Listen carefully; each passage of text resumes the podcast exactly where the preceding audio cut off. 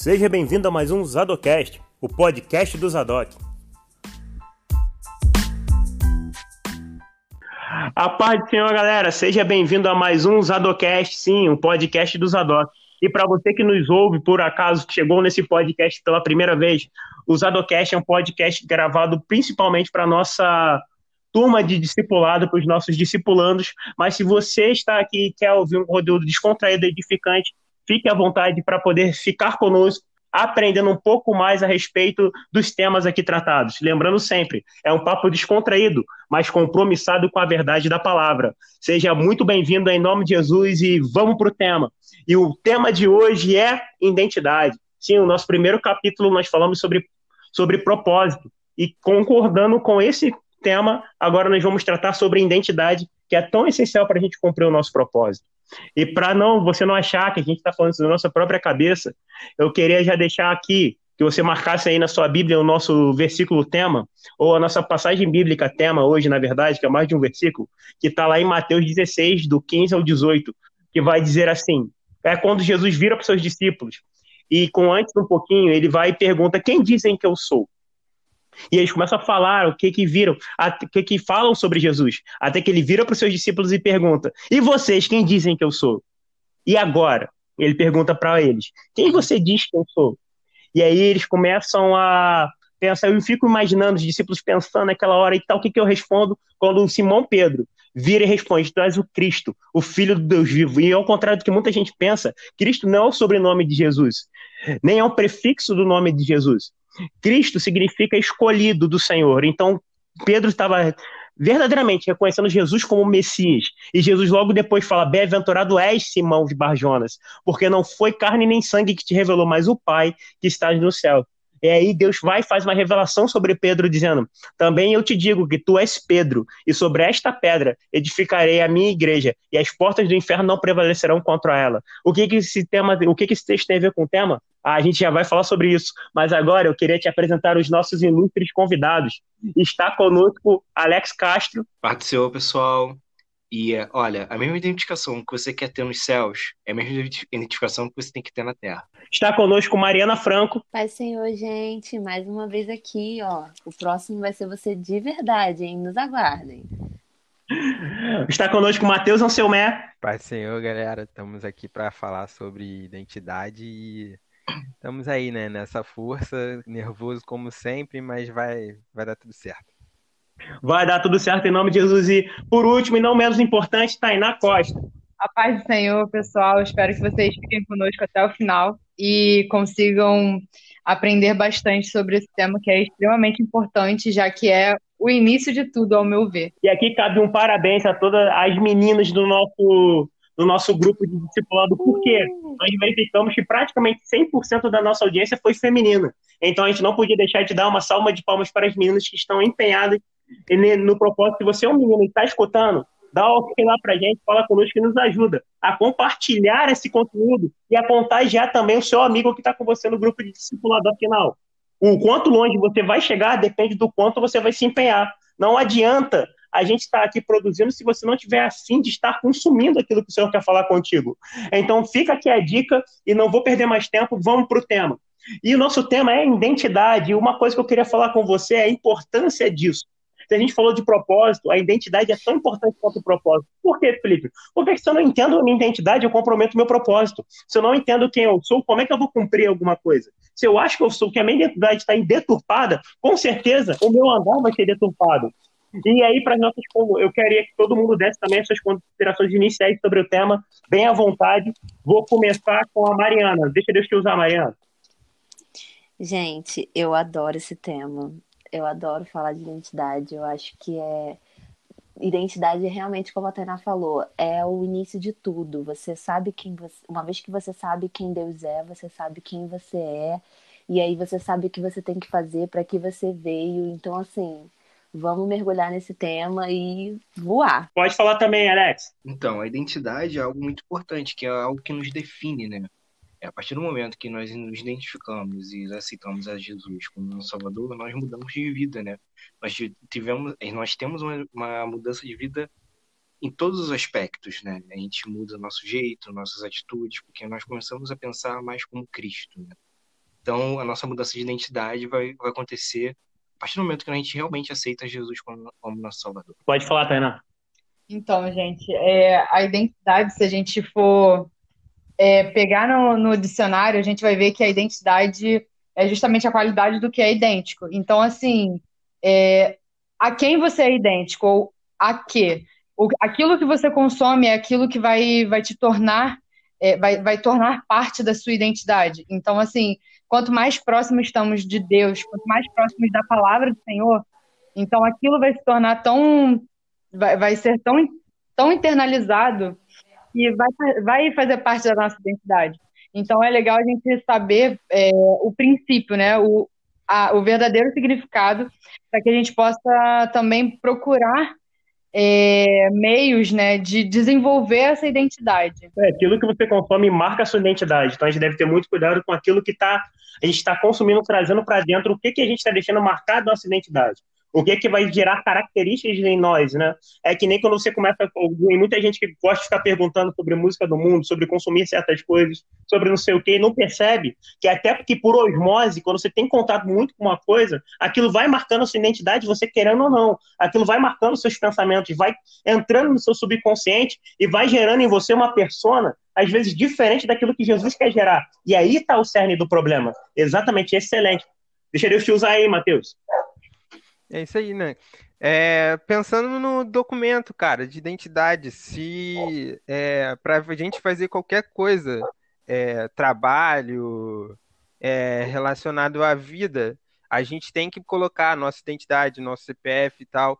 E então, na vida cristã, é, se nós não tivermos essa identidade com Cristo, a gente não vai conseguir fazer as obras, é, cumprir o nosso propósito, entendeu? Entendi, entendi. Exatamente. Se você não tiver a sua identidade, né? Você não vai conseguir, se você não tiver a sua identidade em Cristo, com certeza você não vai conseguir cumprir o propósito que Cristo tem para você. Aí vai muito da sua escolha. O que, que é que você quer, né? Aonde você quer chegar? Qual é a sua real, o seu real objetivo? E na verdade, o seu real objetivo diz muito sobre a sua identidade. Porque a gente só tem o objetivo que Cristo tem para nossa vida quando a gente chega onde Deus quer que a gente chegue. A gente só começa a querer o que Deus quer para a gente, na verdade, porque de verdade a nossa carne nunca vai querer o que Deus quer. A nossa carne nunca vai querer ler Bíblia, a nossa carne nunca vai querer orar, a nossa carne nunca vai querer. Por isso tem muita gente que fala: quando é que eu começo? Eu vou esperar ter vontade para orar. Deixa eu te falar: se você esperar ter vontade para orar, você não vai orar nunca. Se você esperar ter vontade para começar a ler Bíblia, você não vai ter Bíblia, vai ler Bíblia nunca. Porque primeiro você tem que mortificar a sua carne para ir gerando a identidade de Cristo em você. E a identidade de Cristo em você vai gerar os frutos, que é exatamente aquilo que você precisa, vai gerar em você a vontade de fazer a vontade do Pai. Mas isso deve muito a respeito da, da nossa identidade. E sobre o texto que a gente leu, a gente vê muita gente falando muitas coisas sobre Jesus. Na verdade, Jesus perguntando o que falavam sobre ele. E aí você vai vendo muita gente falando sobre muitas coisas sobre Jesus, sobre a identidade de Jesus. E eu acho que isso é um problema que a gente vive hoje em dia, sabia? A gente vê muita gente falando sobre a identidade de Jesus. Você vê trocentos canais muito bons no YouTube, muito material legal, muita coisa boa para ser consumida. A gente aqui mesmo fazendo isso falando, mas muita gente falando para mim o que quem Jesus é, sabe? E é aí que Jesus vira para mim e pergunta: "E para você, quem eu sou?" E aí, né? E aí eu queria perguntar para vocês, de verdade, quando é que vocês se sentiram confrontados com essa pergunta de Jesus? Quando é que vocês, na sua caminhada cristã, com quanta idade, quanto tempo vocês de crente e tal, vocês se sentiram confrontados com isso? E enquanto vocês estão pensando, eu vou falar por quê? Porque da minha, a, minha, a minha própria experiência. Eu nasci num lar evangélico. Eu nasci, meus pais eram cristãos. Não eram perfeitos, mas eram cristãos. Iam à igreja e sempre me levaram à igreja, fui apresentado na igreja. Na verdade, desde o início e tudo mais. Aquela história de ter promessa no, na barriga e tudo, graças a Deus por isso. Só que isso tudo não me levou a ter a minha identidade cristã automático. Isso tudo não me levou a, tipo assim, a já nascer crente, né? É que a gente fala, filho de crente não é crentinho, né? Filho de crente precisa ter sua real identidade, identificação com Cristo. E ao longo da, da minha vida cristã, Deus ia me falando que me queria separado, mas quanto mais Deus falava que me queria me separado, mais às vezes eu não queria me separar. E levou um bom tempo até que eu entendesse o que realmente era uma vida cristã, o que realmente era o que Deus tinha para mim. Quando eu realmente fui confrontado com Jesus e quem dizendo para mim quem eu sou para você. E como é que foi com você, Mateus? É, então, eu também sem, é, nasci em berço evangélico, né? É, nascido e criado lá na, na Assembleia de Deus mesmo. É, mas na o, o ano que, que eu comecei a viver experiências com Cristo, que eu comecei. Porque a gente que nasce no berço evangélico, a gente sempre escuta de ah, tem que orar, tem que ler a Bíblia e tal. Mas nem sempre a gente tem uma vivência de, é, de experiências com Deus, né? De, a gente faz muita coisa no automático, a gente não faz buscando de verdade. E quando eu realmente comecei a buscar foi em 2016, quando eu estava estudando com o Felipe e com o Eric lá para passar em, em concurso público, né? A gente, eu achava que era para passar em concurso público, né? A gente mas também. A gente, mas a gente sempre... que Deus passando concurso, mas esse é um papo para um outro podcast. É, a gente sempre chegava lá e antes de, de estudar a gente começava a orar, orar e às vezes ia horas, ia aí ler a Bíblia e menos estudava. então, e naquele momento, e a partir daqueles momentos eu fui tendo experiências com, com Cristo que mudaram a vida, entendeu? E a partir dali eu nunca mais quis, é, mesmo tendo dormido algumas vezes na, nas partes da minha vida, mas eu sempre queria voltar para aquilo e ter mais daquilo, entendeu? Mais de uma vivência com Cristo. Então, isso, isso deu, deu mais ou menos quanto tempo entre Quanto, quanto aí, você lembra a idade Cara, que você tinha na época? 2016, lá, início do ano, acho que eu tinha 19. 19 para 20 anos. 19, 19 anos para se sentir realmente confrontado, Jesus perguntando para você quem eu sou e começar a gerar essa identidade em você. Para você ver como isso não é no automático, né? Isso não é isso não é, sim, obrigatório. Então, isso, eu louvo a Deus quando isso acontece para muita gente cedo. Por exemplo, eu vejo muita gente que já está com um compromisso firme com Deus com 14, 13, 15 anos, 16, e como isso é lindo demais. Mas eu sei como é difícil, na verdade. Porque, como você falou, palavra. quando a gente está na igreja, exato. Quando a gente começou, quando a gente nasce na igreja e evolui e está dentro da igreja, tudo para você está no automático, tudo para você faz parte, tudo para você já fica tipo assim, é como se já fizesse parte daquilo e você já começa entrando no, no, no sistema, né? Sim, e sim. aí você acaba ficando mais no sistema do que uma vida cristã de verdade. Hum, acho que a, a melhor palavra para falar isso é que a vida cristã não é hereditária, né? Ela não passa de pai para filho. Você que cria a sua, você que tem a sua experiência, entendeu? Exato é necessário, até certo ponto é bom você teu pai contar as experiências que ele teve com Deus, tudo que aconteceu com tua mãe, etc. Mas tem uma hora que Deus vai te confrontar e falar, não, filho, é você e eu. Já não te vejo mais como menino, é hora de você tomar postura e começar a ter as suas experiências com Deus. E são elas que vão definir quem você é. Porque quando vem as, quando vem as diversidades, o que te segura, cara, não é só teologia, não é só profundidade bíblica, são as suas experiências com Deus que seguram as suas raízes no lugar quando vem o momento da dificuldade. Fala comigo, Mariana, e para você, quando foi? Então, eu cresci na igreja também, na Assembleia de Deus de Campo Grande, é, desde berço, sou crente, mas eu tive, eu tive uma caminhada muito louca, porque é, eu comecei, eu lembro que eu tinha tipo 12 anos e minhas amigas me zoavam porque eu era dessas irmãs que gostava de, dessas crianças que eu gostava de ouvir no de irmã e cantar e tal.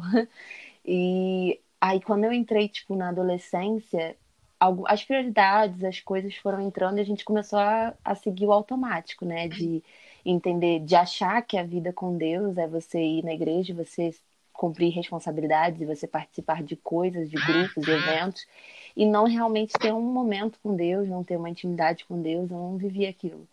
E aí, quando tem tipo uns dois anos, ou seja, eu tinha 22 anos, 23 anos, e, e foi quando eu tive. Porque assim, o senhor já vinha falando comigo desde que eu tinha uns 18, 19 anos, mas a gente é desses que gosta de, de tapar os ouvidos às vezes, porque a cobrança ela vem junto. Porque você Exatamente. para no tempo, você entra no automático e as coisas que o Senhor tem para sua vida, elas não param, elas continuam lá queimando, queimando e tendo que ser feitas. E a cobrança começou a vir e as coisas come... e o Senhor começou a me dar avisos, eu falo mesmo, a culpa foi minha. E aí teve um momento que ele me parou. Ele me parou, ele me tirou do meu trabalho, ele, ele me tirou ele, ele, eu literalmente, gente, eu tava trabalhando, eu tava na, tinha acabado de, é, fazendo faculdade e tal. Acabou tudo e eu fiquei parada. E o senhor falou: tá bom, agora você não tem motivo para fugir de mim. Vambora, vambora. E aí eu tive experiências que eu não consigo nem juntar tudo para contar, mas assim, coisas que eu não vivia com Deus há muitos anos e experiências que assim verdadeiramente deram um start na na, no meu relacionamento com Deus de uma forma completamente diferente. E isso me levou a entender que os processos que ele permitiu que eu passasse durante toda a minha vida, as experiências que eu precisei, que eu, que eu passei, fizeram sentido, porque eu entendi, tá bom, isso tudo foi feito, foi permitido para que eu acrescentasse ao propósito que o Senhor determinou na minha vida. E é isso aí, a gente vai dia após dia, hoje a gente está aqui, a gente está representando, a gente está buscando, e eu quero encorajar vocês a não menosprezar os começos, não menosprezar os momentos, as experiências com Deus. Ah, mas Deus falou comigo e foi tão pouquinho, foi tão pequeno. Cara, tudo isso é, é resposta. Porque a gente pergunta, a gente fala, a gente clama e, e ele responde. Então, assim, não tenham, pesquisem, estudem, busquem a Deus, que eu tenho certeza que ele vai responder exatamente como ele respondeu a Pedro, exatamente quem você é e para que você veio. E achei muito legal que você falou que, apesar de Deus já ter falado tudo isso e tal, chegou uma hora que ele cobrou de você um posicionamento, né? Cobrou Sim. de você, parou tudo para você se posicionar. E quando você se posicionou, ele continuou movendo as coisas que ele já disse que ia mover, né? Exatamente. Assim, a gente está aqui falando de Jonas de novo, né? Que no último a gente também falou. Se, se a gente não ouve, cara, Deus, ele. Claro que eu, eu acredito que a obra, a obra não está na mão do homem e se o Senhor não. quiser fazer como assim você, ele vai fazer. Isso independe. Só que quando ele quer usar você, quando ele preparou você, quando tem algo ministrado sobre a sua vida para abençoar as pessoas, para alcançar, expandir o reino, ele vai mover as coisas e falar, meu filho, você não se manda. No final, quem, quem, quem coordena tudo, quem é soberano sobre a sua vida sou eu. Então, eu, ou você entende ou você entende. É isso aí. É muito... Chega uma hora que vem literalmente o basta de Deus.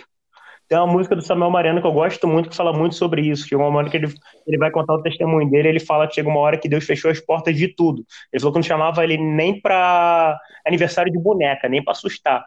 Aí ele foi cobrar Deus, e aí Deus deu para ele a música que mudou a vida dele. Mas foi no momento que Deus desceu o sarrafo nele, uhum. dizendo exatamente isso: fechei as portas porque você já não se lembrava mais de mim. Aqueles cinco minutinhos de oração que você tinha, agora você já não tem. Parou de orar, parou de orar, parou de tudo. Aí Deus vai para você para lembrar qual é a prioridade, que a prioridade de Deus na nossa vida é sempre o relacionamento com Ele. É sempre Sim. se posicionar para Ele te levar ao real relacionamento com Ele, você entender o que de fato é uma vida cristã, que não é bater, não é, não é ir para um clube social na igreja, não é bater cartão na igreja, não é ir com um clubinho de amigos na igreja, não é estar uhum. lá todos os cultos só por estar. Você vai lá para estar culto, mas é um relacionamento diário com o Senhor. Sim. E, e Alex, fala para mim como foi a sua experiência. Então, é, fui crente de berço, né? Eu nasci na igreja. É, até meus 11 anos eu estava em uma igreja, mas eu tive uma perda muito grande, né? Eu perdi meu pai com 11 anos. E minha, quando foi logo no final do ano, minha mãe pediu pra gente trocar de igreja. Então, tipo, eu cresci um tempo todo em uma igreja e do nada minha vida vai ter que mudar, porque todos os meus amigos, todo mundo que estava ali, eu vou ter que começar minha adolescência em outro lugar que eu não conhecia ninguém. É... A primeira pessoa que eu conheci foi o Matheus, né? Que não sabe, meu primo. Lá eu não conhecia meu primo tá? em si. E eu comecei a frequentar lá a igreja. Mas acontece. Nesse sentimento de perda, eu ocupei muito a Deus por essa coisa. Mas isso eu carreguei por muito tempo. E juntou pelo fato de eu estar chegando numa igreja que eu não conhecia ninguém, que, tipo, eu não era aceito em muitos dos grupos, muitas pessoas me excluíam e eu ficava muito sozinho, entendeu? Então, tipo, é, com o tempo eu não consegui, não consegui me associar a ninguém, entendeu? E começavam a falar coisas de mim, e eu, com o tempo eu comecei a aceitar o que estavam falando de mim. E eu me afastei, fui sair da igreja, é, fiquei um bom tempo fora da igreja, um bom tempo não, né? fiquei um, pouco tempo fora da igreja, mas uma coisa que minha mãe sempre falou, tempo que eu ficava fora de casa na madrugada, minha mãe falava que ela orava por mim de cara no chão. Não era nem de joelho no chão, era literalmente de cara no chão. Até um ponto, quando eu tinha meus 19, 18 anos, né? É, a gente foi para um sítio de uma, de uma tia nossa. Eu tinha acabado, estava pulando carnaval. Eu essa tia nossa me chamou para ir nesse sítio que a gente costumava passar é, o carnaval lá, que é uma tia nossa da igreja. Todos os amigos iam para lá e a gente fazia culto, orações lá sempre, como se fosse um retiro. essa tia me chamou pra passar um dia lá, eu fui. Aí Deus usou muito grandemente a, a uma amiga nossa, a Lin, beijo Lin, ela vai ouvir isso aqui. E Deus usou ela de uma maneira extremamente grande, né? Ele falou pra, literalmente para mim que se eu não voltasse para ele, se ele não aceitasse ele como meu salvador, eu ele deixaria acontecer o, minha morte. Ele, a Lin falou que ela viu sobre o meu minha mãe chorando sobre o meu caixão. E ele falou que ele me livrou de muitas coisas, muitas coisas que eu nem fazia ideia. E dali em diante ele me pediu um posicionamento. O que você vai querer? Eu tô te dando a opção. Ou você me aceita como seu salvador, ou você vai, você vai morrer literalmente. Eu falei, tá, né? Falo dessa maneira descontraída, mas na hora foi muito complicado, foi uma, uma comoção, né? Falei, cara, não tem nem como pensar duas vezes, né? E nesse tempo eu voltei para a igreja, mas mesmo assim com aquela mágoa do pessoal, tipo, poxa, aqui não era o lugar que eu queria, aqui não era o lugar que eu quero estar, entendeu? Não eram essas pessoas que eu queria estar aqui me relacionando. E com o tempo Deus foi me dando alguns amigos, né? Mas mesmo assim não era esse lugar. E eu fui frequentar algumas igrejas, conhecer. Até que eu fui participar de um projeto de uma outra igreja que realmente eu tive uma mudança radical do meu estilo de vida, que isso também precisava ser modificado. Meu pensamento, as coisas que eu imaginava, o jeito que eu estava agindo. Então Deus me mudou radicalmente em relação a isso. E eu comecei a frequentar uma igreja, mas não era essa que era que minha mãe estava. Mas Deus pegou assim, então, volta para aquela igreja lá que está sua mãe, porque é lá que eu quero te usar, não é aqui. Você tem muitos projetos que eu quero que você faça lá, não é aqui que eu quero que você faça. E hoje eu estou cumprindo o que Deus me mandou fazer, entendeu? Eu mudei todo o meu jeito de pensar, eu mudei todas as minhas convenções, minhas coisas que eu pensava, meu cerne de, de questões. E eu pedi para Deus, Deus, se eu for voltar para lá, me dê amigos de verdade, amigos que eu possa me relacionar, amigos que me façam vontade de estar na igreja, mas ainda mais, eu quero ter amigos que me apresentem mais de você. E com isso, Deus foi, com o tempo, Deus foi me dando isso. E tudo que eu passei nesse, nesse tempo foi para Deus me ensinar algumas lições, entendeu? A ser dependente dele, a seguir sempre a ele, a ouvir a voz dele o tempo todo, a ter uma relação com ele, entendeu? E muitas das experiências que eu tive hoje, alguns jovens que eu, né, dos adolescentes, vamos dizer assim, eu vejo eles passando, e eles me procuram às vezes para conversar, para trocar uma ideia, e tipo, eu passo minha experiência e converso com eles, entendeu? Para eles não chegarem ao ponto que eu cheguei, entendeu? E é isso. e a gente tocou no mesmo ponto de novo, né? Que é posicionamento. Né? Aquilo que Deus te revelou nada mais é do que a consequência do posicionamento que você estava tendo com a sua vida. Aonde aquele jeito de viver iria te levar. Não é que, tipo assim, não, Deus vai te matar, mas é que você, na verdade, estava se matando. E Deus estava te livrando a todo momento. Mas ele só estava te mostrando, por exemplo, vai chegar uma hora, eu sou, eu sou, eu sou misericordioso, mas também sou justo.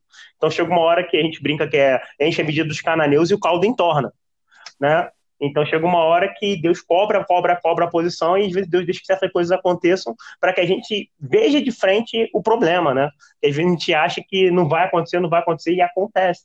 Então você teve literalmente um encontro radical com o Senhor, na onde ele te cobrou um posicionamento, uma vez mais, para você tomar uma e isso, mas nessa e eu foi achei interessante demais, né? No teu, no teu testemunho, é que não só ele te cobrou um posicionamento, ele deixou você ser tratado naquele lugar, ser, ser preparado naquele lugar para depois te levar para o lugar onde ele queria você, para um propósito específico. Então, não só. E depois, como você falou, ah, eu mudei, mas não, não é que você mudou a sua maneira de pensar. É que o Espírito Santo ele é sensacional em fazer a gente fazer aquilo que ele quer, como se a gente quisesse que tivesse que fazer.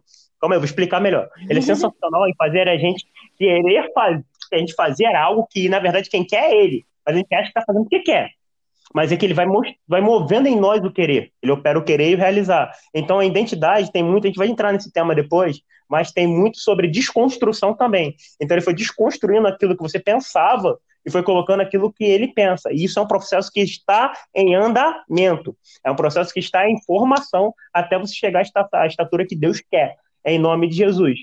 Glória a Deus por isso e glória eu a Deus porque você obedeceu. Surpreendente que é, às vezes a gente, e eu falo isso eu acho que é importante a gente falar isso, porque, por exemplo, no caso do Alex, ele chegou a de fato sair Mas tem pessoas que estão vivenciando esse esfriamento espiritual e não entendendo a sua identidade, não entendendo o que, que, o que é o verdadeiro relacionamento com Deus, que foi o que eu passei e o que o Matheus passou por alguns momentos que tipo continuam lá na igreja achando que bater o ponto, como você falou, é ter um relacionamento com Deus e não é. E aí, por que você acha que está indo pro culto todo domingo? Você não se desviou, mas você está desviado porque seu coração não está ali, porque você não está fazendo o que você deve fazer para caminhar para o seu propósito. Então, assim, é muito importante a gente pensar nisso, que ser, ser de, da igreja, ser, ser crente, ser filho de Deus, é, não é tipo só bater ponto, não é só ir a culto é ter um relacionamento íntimo com Deus, diário, profundo, de, de, de relacionamento. Exatamente, e tem muita gente nesse, nesse ponto. É que eu queria falar só relacionado a isso mesmo. É, é porque bate muito com bate muito com aquilo que eu te falei sobre o filho pródigo, tá ligado? Porque Sim. tem os que estão tem os que estão é, tem os que querem a autonomia achando que sabem o que querem, que que sabem o que vão fazer com o que tem e tem os que estão dentro é, achando que estão fazendo certo, mas esquecendo que. É, mas não acreditando no que Deus tem para eles, entendeu? Aí fica, aí fica um fora.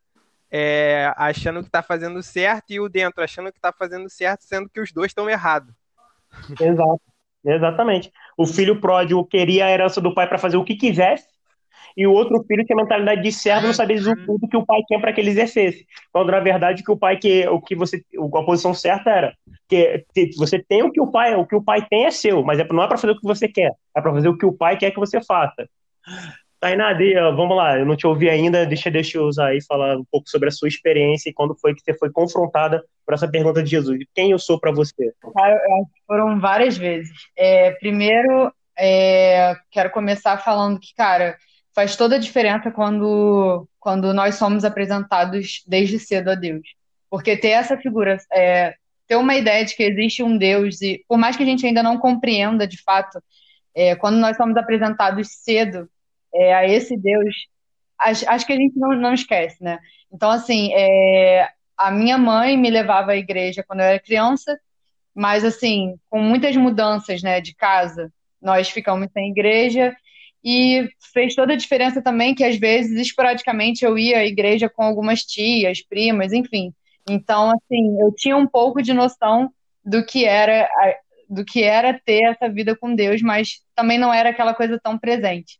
E em 2013, Deus realmente me chamou, é, e é engraçado que, assim, eu, eu gostaria de, de citar o Evangelho de João, capítulo 1, versículo 12, que fala assim, mas a todos quantos o receberam, deu-lhes o poder de serem feitos filhos de Deus, aos que creem no seu nome. E assim, é, eu, eu tinha essa crença, eu acreditava assim que, que eu tinha um pai, até porque eu acho que eu não tenho um problema assim de paternidade, então nunca tive esse problema de aceitar a paternidade vinda de Deus.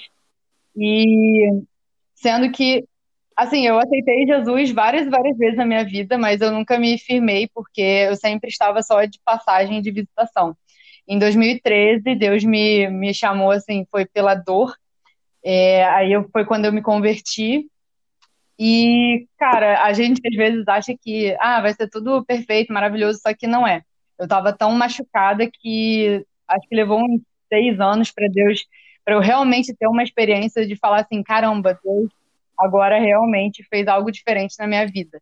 E isso foi um, um evento que teve de uma igreja e que na oração falava justamente para Deus trazer luz às nossas escuridões, à nossa escuridão. E isso foi muito bom, porque às vezes a gente acha tá crente, crente que tá abafando, né? Ah, não, tô, tô, tô crente, sou crente, tô na igreja todo dia, não sei o quê. Sendo que, cara, aquele, aquele perdão que você não libera é, prende a sua vida espiritual, aquela aquela mágoa que você tem, aquele aquele coração ferido que você não deixa Deus curar, enfim, diversas áreas diversas áreas na nossa vida que a gente não deixa Deus tratar, é, nos prendem muito. E aí a partir desse desse dia assim, foi um marco na minha vida, sendo que cara é incrível porque às vezes a gente acha que, nossa, agora estou realmente na caminhada e tal. Sendo que a gente também não pode esquecer que, às vezes, depois de uma, de uma experiência muito forte com Deus, parece que também vem, vem alguma coisa para nos tirar do foco. E foi mais ou menos isso que aconteceu. Eu, eu vivo num contexto de faculdade, então aparecem várias coisas, é, sabe? Diversas situações, é, faculdade pública. Então, assim, a, a minha, até que a minha, o meu, o meu campus não é nada assim tão absurdo, não tem nada assim tão absurdo, mas aquelas a, a, mentalidade do mundo às vezes vai vai entrando na nossa mente e a gente às vezes não percebe. E aí com o tempo isso foi me esfriando e eu não estava percebendo. Até que, cara, foi um pouco antes da pandemia, né? É, que ouvindo um louvor, uma palavra me, me deixou assim é, questionando muito, ficou martelando na minha cabeça. Foi justamente aquele louvor que fala assim: Eu sou quem dizes que eu sou. E aí aquilo ficou, cara, tá, ok, mas quem Deus diz que eu sou? Sabe? E, aquilo, e aquela pergunta ficou, foi sendo gerada dentro de mim o tempo inteiro, até que eu comecei a pesquisar mesmo na Bíblia. Não, eu vou descobrir quem eu sou, porque se eu não souber, não vai adiantar nada. Eu vou ficar sempre nessa, nessa montanha russa. É, uma hora eu tô lá em cima, outra hora eu tô lá embaixo, na, na presença de Deus, e, e nunca vou estar 100% satisfeita, nunca vou estar com, com uma com uma qualidade espiritual, digamos assim, que eu gostaria de ter. E aí Deus foi gerando isso. E eu comecei a entender a importância também de da identidade, sabe? É, Deus quer muito que a gente queira, né? Como o Felipe falou, Deus quer que a gente queira o, o que Ele quer. Só que assim, se a gente não crer, se a gente não abrir o coração e a mente também para Deus trabalhar na gente, cara, não adianta. Se a gente não começar a investir tempo na leitura, também não vai adiantar, porque se você não conhece aquele que, que te criou, aquele que, cara, te deixou um manual perfeito, que é a Bíblia, você não vai saber quem você é. Vai ter sempre uma crise de identidade. E eu acho que, assim, a, a...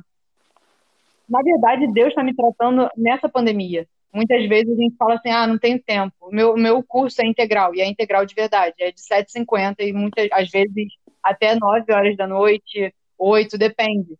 Então, assim, é, a gente às vezes acha que não tem tempo, mas aí, pô, tem tempo para ficar no Instagram, tem tempo para Facebook, para conversar com um amigo, enfim. E a gente, às vezes, acaba deixando Deus de lado. E Deus, na verdade, está me tratando nesse período de quarentena. Desde, desde o início da quarentena, parece que Deus falou assim: não, chega. Você falou que não tinha tempo, mas agora eu quero que você invista verdadeiramente naquilo que eu já falei para você investir, sabe? E eu acho que é justamente nesse tempo de, de isolamento que Deus começou a tratar mais coisas que eu realmente precisava deixar. E aí, mais uma vez, a gente está vendo um tema recorrente, não planejado, que é posicionamento. Né? É, chega uma hora que você se posiciona, como a Tainá acabou de falar, não adianta você achar que vai ser no automático, não adianta você. Chega uma hora que vai exigir de você um posicionamento, independente da situação que você esteja vivendo. Desde que você esteja o posicionamento, não importa se você está no meio da Babilônia, se você está no meio do pior lugar do mundo, não tem ninguém para te ajudar, mas se você fizer igual o Daniel e tão somente assentar no seu coração, não se contaminar e querer fazer diferente, as coisas vão contribuir ao seu favor. Deus vai fazer alguma coisa. E eu vou terminar essa parte falando da minha experiência, eu comecei falando antes, que foi quando eu resolvi começar a fazer umas orações meio doidas. Quando eu estava lá com meus 18, 17 para 18 anos, envolvido ali no apoio da mocidade e tudo mais, eu comecei a ter vontade de começar a orar ao Senhor a minha oração era mais ou menos Senhor, eu estou cansado do arroz com feijão, quero viver mais. Senhor, eu não quero ser melhor do que ninguém, mas eu quero ser diferente, eu quero ter, eu quero viver mais contigo. Eu comecei a orar pedindo mais do Senhor. E aí Deus começou a me responder, você está pedindo isso mesmo? Você quer isso mesmo? E eu comecei a me entregar ao Senhor desse jeito. E, gente, eu tinha muitos planos, eu tinha muitas coisas, eu estava trabalhando, eu estava fazendo ciência da computação, eu comecei minha faculdade com 16 anos, estava fazendo ciência da computação na na falecida Gama Filho, tava tava trampando na primeira na, era a primeira célula de jogos da Microsoft no Brasil. A gente conseguiu, eu estava participando lá no primeiro período, eu lembro que eu consegui entrar por causa de um, de um torneio lá que eu ganhei e tal, os veteranos da faculdade e tal se amarraram, a gente conseguiu, eu consegui entrar nesse grupo, gente, eu estava trabalhando programando jogos, isso com 16, 17 anos. Só que aí eu comecei a fazer as minhas orações doidas, e falando que eu queria mais de Deus para minha vida, e que eu estava querendo me posicionar vivendo algo além, só que ao mesmo tempo que eu orava desse jeito, o, jeito que eu estava levando a minha vida, na verdade, estava me levando para longe de Deus. Mesmo contexto, faculdade, muito ocupado com as coisas e tal, muito envolvido naquele ambiente. e aquilo começou a me influenciar mais do que eu influenciar o ambiente. Não que eu perdi a minha identidade, não que eu perdi a minha fé, não que nada disso, mas eu perdi o meu posicionamento. Eu perdi o meu posicionamento. E aí Deus permitiu que algumas coisas fossem acontecendo e ele foi desconstruindo a imagem que eu tinha de mim mesmo. Aquilo que eu procurava em mim mesmo. Porque um dos grandes problemas quando a gente fala de identidade é você tentar procurar a identidade que Deus tem para você dentro de você. Como assim? É eu tentar entender quem eu sou por quem eu sou. É uma, é uma mentalidade que está muito, tá muito em foco hoje em dia no nosso meio. Que é, olha, você é quem você é e você pode ser quem você quiser ser. Cara, quando você entrega a sua vida para Cristo, não é assim que funciona. Você não vai ser quem você quiser ser, é que você tem que aceitar. Não. Deus tem um plano para você. Em Salmos está escrito que todos os meus dias estão escritos no seu livro, mas não quer dizer que está tudo determinado, quer dizer que está tudo planejado. Ele tem um plano perfeito para você, mas ver isso vai depender de você ou não. Até quando eu já estava numa outra faculdade, num outro contexto, eu estava num ambiente de conversa e chegou um jovem. Isso eu já estava com meus 18 anos. Chegou um jovem e esse jovem era crente e todo mundo parou de falar e falou: não, chegou Isaac, vamos parar. Por que não? Isaac é crente, ele é cristão, vamos respeitar. E eu tava ali no meio. É aquela hora que aquilo bateu em mim e falou, tipo assim, peraí, calma aí, se ele é crente, o que que eu sou? Quem eu sou? E Deus, cara, de lá, daí para frente, Deus começou a me pegar com força e me cobrar posicionamento. E então, além das minhas orações doidas, eu estava agora começando a me posicionar. E aí Deus começou a mudar a minha vida toda. De um jeito que ele começou a desconstruir quem eu era, para começar a construir quem eu, quem ele queria que eu fosse. E sabe, e, e, querer, e ter essa identidade em Cristo, ter a sua identidade firmada em Cristo é também você abrir mão de quem você acha que você é e de quem você queria ser antes de você entregar a mão a Cristo, a entregar a vida a Cristo. Alguém, alguém quer complementar sobre esse tema, sobre desconstrução? Ô Felipe, né, é, é, falar sobre desconstrução em si, mas é o que eu vi aí, tanto da minha parte como da Mariana, é, um posicionamento, a gente pode também ver um amadurecimento com Deus, né? Algo que ele tá, tipo, é, chegou a um ponto que ele quer uma coisa mais, mais importante na sua vida seja ele, entendeu? E a maioria das vezes que a gente foi vendo aí, tipo, foi mais ou menos na idade, assim, de 18, 17 anos, mais ou menos, aí, que a gente tá vendo, né? Que é a idade, se a gente for fazer o paralelo. É, é isso foi com a gente, na... né? Mas a gente, graças a Deus, é, é mais não, cedo. É. Sim, sim, mas eu tô falando que com a gente parece, tipo, se a gente for fazer um paralelo, é a época que a gente tira nossa, identi é, nossa identidade civil. Que, tipo, ali dali diante vai ser aquela dali para sempre, entendeu? A gente não vai ter uma modificação daquela, identi daquela identidade. Nós escolhemos aquilo dali e dali, de, dali diante vai ser que, daquela maneira com Deus, entendeu? Se a gente fizer um paralelo, assim. Eu não sei, eu não sei exatamente em que, até que ponto isso pode, pode vir a calhar no contexto de desconstrução, mas recentemente eu estava lendo o Evangelho de João, né? Porque eu amo, gente, desculpa. É, capítulo 15, que é, já, Jesus já começa falando que ele é a videira verdadeira e que o pai é o lavrador. E aí, nesse contexto, ele fala assim: que toda vara que nele que não dá fruto, tira, né? O lavrador, que é o pai, tira e limpa toda aquela que dá fruto para que dê ainda mais fruto. Então, eu imagino que, assim, é, trazendo para o nosso contexto né, de desconstrução, é mais ou menos assim, cara, tem uma hora que, se você não está dando fruto, é, Deus vai, vai, vai desconstruir, sabe? Deus vai, vai tirar todas aquelas varas, tudo aquilo que não, não tá fazendo. Podar. É, vai podar. E, cara, o pior de tudo, de ser podado também, às vezes, é que é, é jogado no fogo, sabe? É colhido e jogado no fogo, como o capítulo ainda vai falar mais à frente. Então, assim, às vezes é necessário, parece que é necessário, e é, a gente chegar nesse ponto e dói. É, é, uma parte que, assim, dói, é dolorosa. Então, é uma coisa que a gente tem que ter muito cuidado, porque, assim, é melhor que a gente seja cortado, na verdade, podado, para que dê ainda mais fruto, já, já dando fruto, estando, assim, é, firmados na, na videira verdadeira, do que chegar ao ponto de Deus chegar, ter que cortar, porque não está dando fruto e ter que jogar no fogo, sabe? porque passar pelo fogo dói, sabe? Então, nesse, nesse contexto de, de, de desconstrução, eu pensei nessa parte. Então, assim, é, a gente tem que ter cuidado para que nós estejamos sempre firmes mesmo nessa videira verdadeira que a gente vê que é Jesus, para que a gente não, não chegue ao ponto de ser jogado no fogo, passar por um processo ainda mais doloroso, né? É importante a gente, a meta ser ser podado e não ser cortado, porque existe Exato. diferença. Minha mãe, ela é, fez é, curso de floricultura, ela é floriculturista. E, e aí, é, é floriculturista que fala, né, gente? é... Oi? Relaxa, ninguém quer, ninguém quer perito. É, então, minha mãe, ela se formou nisso. Ela sabe mexer com planta como ninguém. É, então, ela ela fala que, tipo assim, às vezes uma planta ela tá com, uma, com um galho um pouquinho mais seco e por causa daquela, daquela sequidão, daquele problema, a planta inteira pode morrer. Tipo, tem uma planta que todo mundo gosta, que é um arbusto, que se chama buchinho. Eu juro que eu, eu tenho um objetivo no que eu tô falando. É, tem uma planta chamada buchinho que é aquele arbusto que as pessoas gostam de fazer desenho. Tipo, às vezes as pessoas desenham uma uhum. bolinha ou fazem uma cerca disso, enfim. Uhum. É, eu acho isso muito. Uma vez Deus falou comigo sobre isso, com a minha mãe me falando, falando disso. Eu acho que tem tudo a ver com o que a gente está falando que é o buchinho, às vezes você precisa tirar toda a folhagem de fora. Por quê? Porque a folhagem de fora, ela impede a entrada do sol na parte interna, na parte da raiz. E aí a planta, ela começa a morrer de dentro para fora. Por quê? Porque não tem é, sol suficiente para realizar a fotossíntese, então a planta morre de dentro para fora, ela fica toda seca. Então é necessário tirar toda a folhagem que deixa ela bonitinha para que ela possa nascer de novo de forma saudável. Então, assim, é exatamente o podar do Senhor. A gente ser eliminado das coisas que nos é, atrapalham, que atrapalham a entrada do, do sol, do que nos dá vida, do que nos dá força, para poder a gente renascer de dentro para fora, senão a gente morre de dentro para fora e não percebe. Exatamente, sensacional.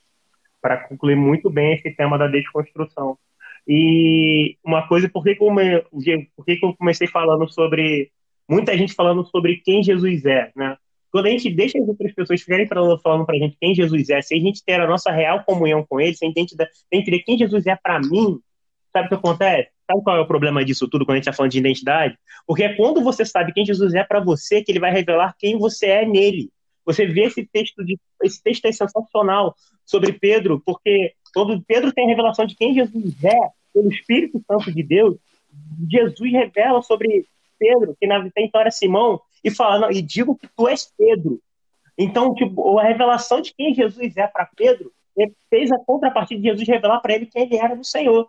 Então, quando eu entendo quem Jesus é para mim, faz com que Jesus revele para mim a minha identidade nele, me firme na identidade dele. Só que o que acontece? Quando eu deixo as outras pessoas dizerem quem Jesus é para mim, eu também deixo as outras pessoas dizerem quem eu sou no Senhor.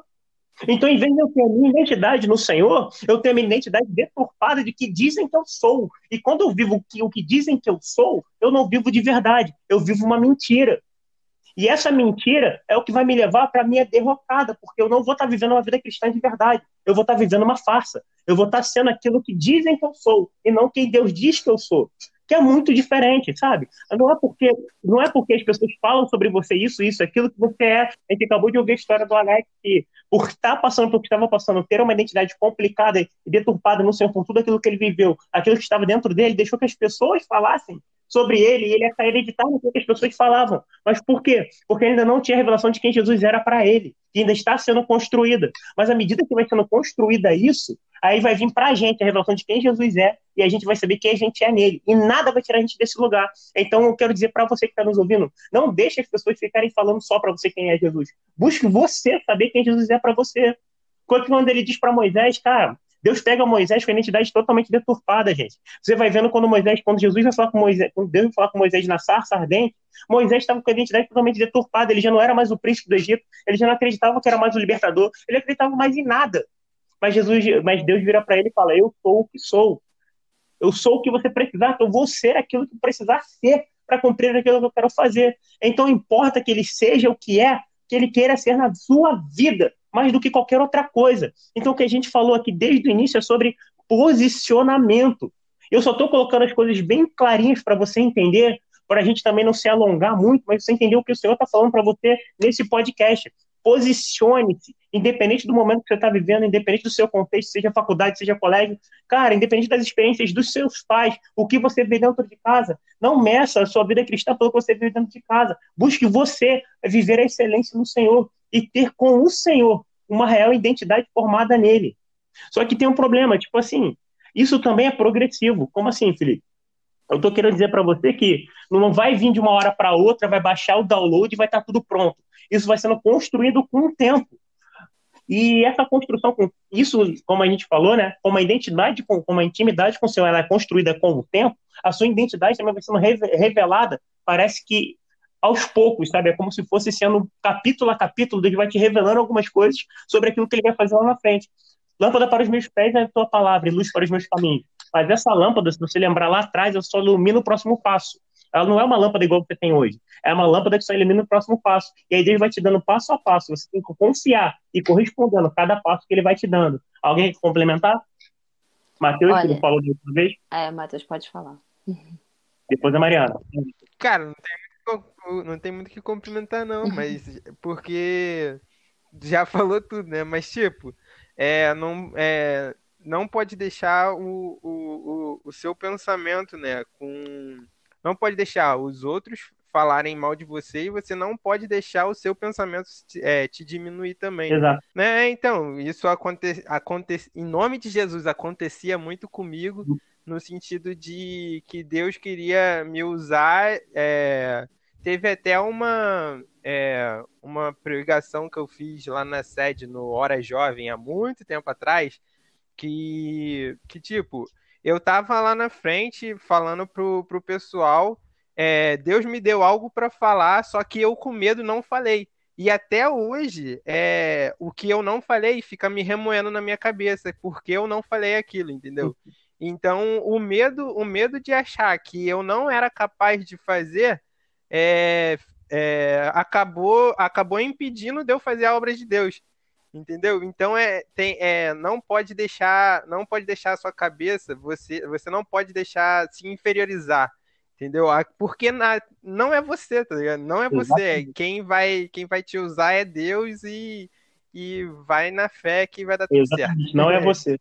É aquilo que a gente fala, a gente não tem que pensar além de quem a gente é, mas também a gente não pode ficar pensando a quem, porque quem te garante é fiel para cumprir. Fala, Mariana. Assim, falando de identidade, um dos meus personagens favoritos na Bíblia para falar de identidade, apesar de eu também amar essa passagem de Pedro, é João Batista. E aí eu fui pegar o texto, estava lendo o texto João, do testemunho de João Batista, quando literalmente os levitas e os sacerdotes, lá, isso está em, em, no Evangelho de João, no capítulo 1, no versículo 19. Do 19 ao 28 ele fala sobre é, é essa, essa passagem. E os levitas e os sacerdotes perguntam para ele: Quem é você? E ele disse: Eu não sou Cristo. Aí falaram: Então você é Elias? Não. Você é o profeta? Não, não sei o quê. E aí eu lembrei também, eu lembrei disso e, e eu pensei de, de, falar disso nessa conversa, porque vendo o vídeo da Natália, ela falou que as pessoas realmente tendem a olhar para você e, e associar você a pessoas que elas conhecem. As, os profetas, os, os, sacerdotes conheciam Elias, já tinham ouvido falar do Cristo, conheciam profetas no geral, mas eles não sabiam quem ele era. E a resposta, quando, ele, quando eles cansaram de, de, de comparar pessoas a eles, eles é, disseram: então diga quem é você para darmos uma resposta é, para quem nos enviou. E aí ele falou: Eu sou a voz que clama no deserto, como disse o profeta Isaías. Ou seja, aí eu fiquei assim: Senhor, como é que João Batista tinha tanta moral para não ter dúvida de quem ele era e do propósito que ele tinha? E, tipo assim, ele pegou aquela profecia de Isaías e abraçou porque ele tinha certeza de quem ele era. E aí o Senhor me levou numa passagem que eu tenho certeza que não é todo mundo que repara, que é lá em Lucas que é quando a Maria, mãe de Jesus, gente, tá grávida e vai visitar Isabel, mãe de João Batista. E, gente, é lá no capítulo, é Lucas 1, capítulo 39. Não, mentira. Lucas 1, versículo 39. E aí, é, o versículo é 40. Ela, a Maria entra na casa de Zacarias, né, de Isabel, e ela saúda ela. Ela fala: Oi, tudo bem? E aí é, quando Isabel, é 41, quando Isabel ouviu a saudação de Maria, a criança estremeceu no ventre. Então ela ficou cheia do Espírito Santo e exclamou em alta voz. Aí ela fala: Bendita tu entre as mulheres e tal. que honra receber a visita da mãe do meu senhor. Gente, ela não. Ela, ela, vocês têm noção que dentro do ventre o, o propósito da vida de João Batista estava tão assim fervoroso. E claro que estava tão alicerçado, porque claro que Isabel e Zacarias, eles vinham de uma família de sacerdotes. Então, assim, falta de conhecimento sobre quem era Deus, eles não tinham.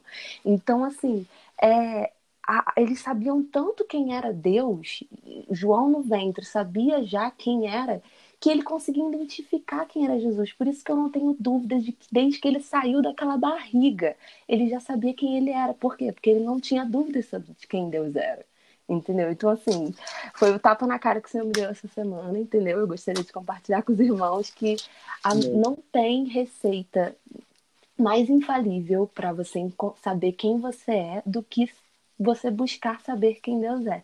A própria Laís deu uma pregação sobre isso, teve um culto no ano passado, que o tema foi identidade, né? Eu amo essa pregação, porque ela, ela falou uma coisa, sabe aquela coisa que a gente ouve a vida inteira? E a gente nunca, tipo, a chave nunca gira. E aí quando a gente ouve, tipo, tem aquela epifania, que ela falou assim, a Bíblia é muito clara. Nós fomos feitos à imagem e semelhança dele. Então, se você quer saber quem você é, é só procurar ele. Aí eu fiquei tipo, caraca, é isso. É aquela hora que fica tão óbvio que você fala, cara, como eu não pensei nisso antes. Exatamente. Aí você eu... fica, meu Deus. É. Alex, quer complementar alguma coisa? Ah, cara, sobre, sobre João Batista, eu gosto de uma parada que, tipo, Deus, quando um anjo aparece para Zacarias, ele fala que o nome dele seria João. Aí ficou João Batista, que é aquele que batiza, batiza, é, batiza na graça de Deus. Cara, Deus deu. Se a gente for voltar pro tema que a gente fez semana passada, Deus, quando deu o nome para Zacarias, já deu propósito para a vida dele, entendeu? Tipo, uhum. o que ele uhum. deveria fazer ao longo disso daí? Eu achei isso muito legal, entendeu? E Não, isso era muito penso, no Antigo Testamento. Vai, vai. Sim, sim. É, tipo, se a gente for pegar realmente em relação a isso, a gente pode pegar como Isaac, que é aquele que sorri, é, uhum. Deus mudando o nome de várias pessoas, Deus dando o nome de algumas pessoas ou mudando o nome de algumas pessoas para ver o, é, o propósito, né? Que é literalmente uma mudança de vida em si. Tipo, mudar de, de Abraão para Abraão, que era pai exaltado, virar pai de nações, entendeu? De, tipo, Deus deu um propósito de vida em relação àquilo ali que marcou aquela pessoa, é, mudando a vida dele em relação a isso. Mas uma coisa que eu queria realmente, uma pessoa que eu queria pegar nessa parte de desconstrução e que marca a identidade é Jó. Quando Deus, Deus literalmente desconstruiu Jó de uma maneira, tipo, é, na parte de bens. É, tipo, marcou ele na pele, marcou ele na parte da família, marcou ele, tipo, perdeu todo o gado, todos os amigos. Ali, tipo, ele perdeu tudo. E mesmo assim, Jó não perdeu a sua identidade com Deus. Jó permaneceu fiel a Deus a todo momento, entendeu? Então, tipo, você falar, cara, Deus, realmente ele foi desconstruído de todas as maneiras que poderiam ser ali. Mas na mente dele em si voltava, continuava voltada para Deus. E, e nenhum, tipo, a identidade dele como fiel a Deus não se, não se modificou em si. Então, tipo, quando eu falo de uma desconstrução, marcar uma identidade com Deus, eu penso nele também. O que eu acho mais legal de Jó é que Sim, ele desde o início tinha um posicionamento, mas, cara, o que eu acho que foi que mais me chama atenção é que no final ele ainda vai falar assim: antes eu conhecia Deus pelo, pelo que eu ouvia falar. E é mais ou menos o que a gente está tá falando disso tudo. Ele era fiel. Uhum. Tanto é que parece que Deus se gaba. Quando Satanás chega para falar assim, é, falar de Jó, parece que Deus se gaba falando assim: não vês o meu, meu servo Jó? Eu acho isso incrível, sabe? Porque, tipo, Deus fala das qualidades dele, tá vendo? Ó, ele é assim é sensado, ele é servo fiel e tal, é, que, temente a Deus, e sendo que no final a gente vai ver que, cara, Jó conhecia Deus por ouvir falar, e depois de tudo aquilo que ele passou, foi preciso ele passar toda essa construção, como o Alex falou, né? Para ele depois falar assim: agora verdadeiramente eu conheço o Senhor, não pelo que eu ouvi falar, mas pelo que o próprio Deus falou, né? Porque Deus já começa a falar, começa a perguntar: por acaso você estava aqui quando eu criei o mundo? E Deus começa, cara, enche Jó de, de perguntas, Ai, vai, vai nocauteando Jó de todas as formas, para depois falar assim: você não sabe, os meus planos, tudo, tudo que eu tenho é muito maior do que você pode imaginar. E agora sim, Jó, no final de tudo, Jó começa a compreender o Deus que ele realmente servia, não pelo que os outros falavam, pelas histórias que ele ouvia falar, mas pela própria experiência que ele teve com Deus e pelo que Deus revelou para ele. E isso que eu acho assim mais sensacional da, da história de Jó e em tudo, tudo que é estudo que eu posso falar de Jó, eu coloco o Jó assim no, no, no meio, porque eu acho sensacional essa, essa ideia que ele teve, esse, essa, essa revelação que ele teve do próprio Deus. E é exatamente isso que a gente tem que buscar, né?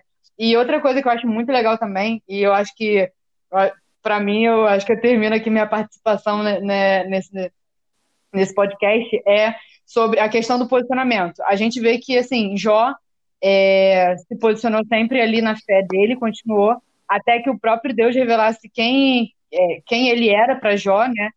E também a questão de, cara, o posicionamento me faz pensar também na questão da, da impressão digital, né? A gente falou de, dessa questão de identidade, e uma das coisas que diferencia muito a gente na, na nossa própria identidade mesmo, física, é a nossa digital. E eu acho sensacional porque não existe digital nenhuma igual a outra, nem de gêmeos é igual, sabe? Então, assim, é, Deus nos dá características muito específicas a cada um, sabe? E quando você se posiciona, é como se essa digital, cara, tivesse assim bem marcada. E aí, quando a gente se posiciona também, a gente deixa essa marca no mundo, sabe? A partir do momento que a gente conhece Deus, não pelo que os outros falam, mas pela nossa própria experiência com o próprio Deus, é, nós conseguimos entender também a nossa digital. A gente começa a desenvolver uma digital diferenciada, a gente começa a deixar marcas no mundo. Ao invés de o mundo deix é, deixar marcas em nós, né? E simplesmente, ah, como o Felipe falou também, né? Pô, ele estava ali no, no, no, meio de todo mundo, mas, pô, parecia que ele não, não deixava uma marca diferenciada, sabe? Mas a partir do momento que ele se posicionou, ele conseguiu deixar essa marca. Então, eu acho que é como se o posicionamento fosse a nossa digital, sabe? É, nossa digital no, no reino de Deus. E eu, eu encerro minha participação por aqui, gente. E só para resumir bem claramente para você que está nos escutando, cara, já ficou bem claro uma palavra nesse podcast: posicionamento. É, né? Se o tema não fosse identidade, tem que ser posicionamento. Porque Deus. Então, eu queria deixar bem claro algo que Deus está falando desde o início, que é posicione. Deus está convidando você a se posicionar no centro da vontade dele, independente do momento que você esteja vivendo.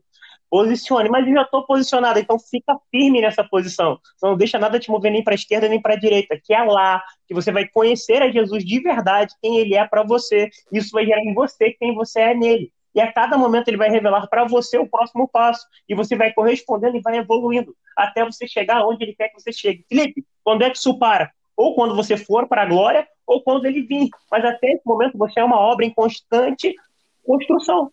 Você, a hereda de luz está como a aurora da manhã, que vai brilhando, brilhando até ser dia perfeito. Quando vai ser dia perfeito? Quando chegar naquele grande dia, isso que é mortal se revestir da imortalidade, que é corruptível se revestir da incorruptibilidade, para citar a Bíblia, que é quando você vai receber o seu corpo glorificado e vai viver na glória. Até lá, é de glória em glória, de fé em fé, de, é de é de etapa a etapa, mas a todo momento, não se desviando da posição. Então Deus está convidando você a viver as suas experiências com Ele, não dos seus pais, não da independente do seu contexto, se os seus pais não são evangélicos, você é o único da sua casa ou você veio lá de fora, Cara, só depende de posicionamento, não é sobre filhos preferidos, é sobre filhos que o preferem em cima de tudo. Guarde isso para sua vida. Eu queria muito agradecer a todos que participaram nessa. A gente, o papo tá bom demais, mas a gente tem que encerrar, senão ninguém escuta e também a gente tem que ir para casa porque já tá tarde. A gente está gravando isso tarde já. E eu queria muito agradecer a todos vocês que participaram, todos vocês que estão nos escutando. Muito obrigado, Tainá, por sua presença. Eu que agradeço a oportunidade de falar com vocês, de compartilhar né, esse momento assim, de estudo que eu acho que é extremamente edificante. E espero que todos vocês sejam edificados por essa, por essa palavra de hoje. Muito obrigado pela sua presença, Matheus. É, eu que gostaria de agradecer, né, pela participação. Desculpa aí o nervosismo, acho que hoje bateu mais do que das outras vezes, da, da outra vez, né? Mas é isso aí, galera. É se posicionar e, e manter firme que, que se se Deus não estiver falando nada, fica parado, mas ele vai falar contigo, você volta a andar que, que vai dar tudo certo. É isso aí, só não se move sem eu não, se não ouvir a direção que Deus tem para você. Exatamente, muito bom. a direção de Deus, isso aí. Muito obrigado, Alex, pela sua presença. Obrigado pela oportunidade. E obrigado por vocês terem ouvido o nosso estudo, nossas palavras aqui, e compartilhando, a gente compartilha um pouquinho das nossas vidas, das nossas experiências com vocês. E eu espero que o que vocês ouviram aqui hoje da gente é, ajude você no seu posicionamento, na sua identidade que você tem com Deus hoje, e que ela possa até aprimorar depois do que você ouviu hoje, entendeu? Que ela sirva de ajuda para vocês de alguma maneira. Muito obrigado, Mariana. Gente, eu que agradeço. E é exatamente isso. A gente já falou disso no, no último podcast. O Senhor, ele já nos olha como todo o potencial que a gente vai se tornar. Ele já nos olha como a gente vai ser. Então, a nossa responsabilidade é se posicionar para estarmos no centro da vontade dele e realmente alcançarmos esse lugar, essa identidade que ele já vê que a gente tem mas a gente precisa enxergar através do conhecimento e da, do relacionamento que a gente precisa ter com ele. Que Deus abençoe vocês. É isso, galera. Muito obrigado a você que nos escutou até aqui. Deus te abençoe. Posicione-se em nome de Jesus. Não deixe ninguém falar para você sobre quem Jesus é e nem quem você é nele. Procure quem ele é para você, biblicamente, claro, falando na palavra de Deus, que vai dizer para você quem Jesus é para você, não é em outro lugar, na palavra de Deus. E isso vai gerar em você quem você é nele. Deus te abençoe em nome de Jesus. Tenha uma noite abençoada. Tenha uma noite, um dia, seja qual for, quando você estiver escutando, abençoado. E até o próximo podcast. Deus te abençoe em nome de Jesus.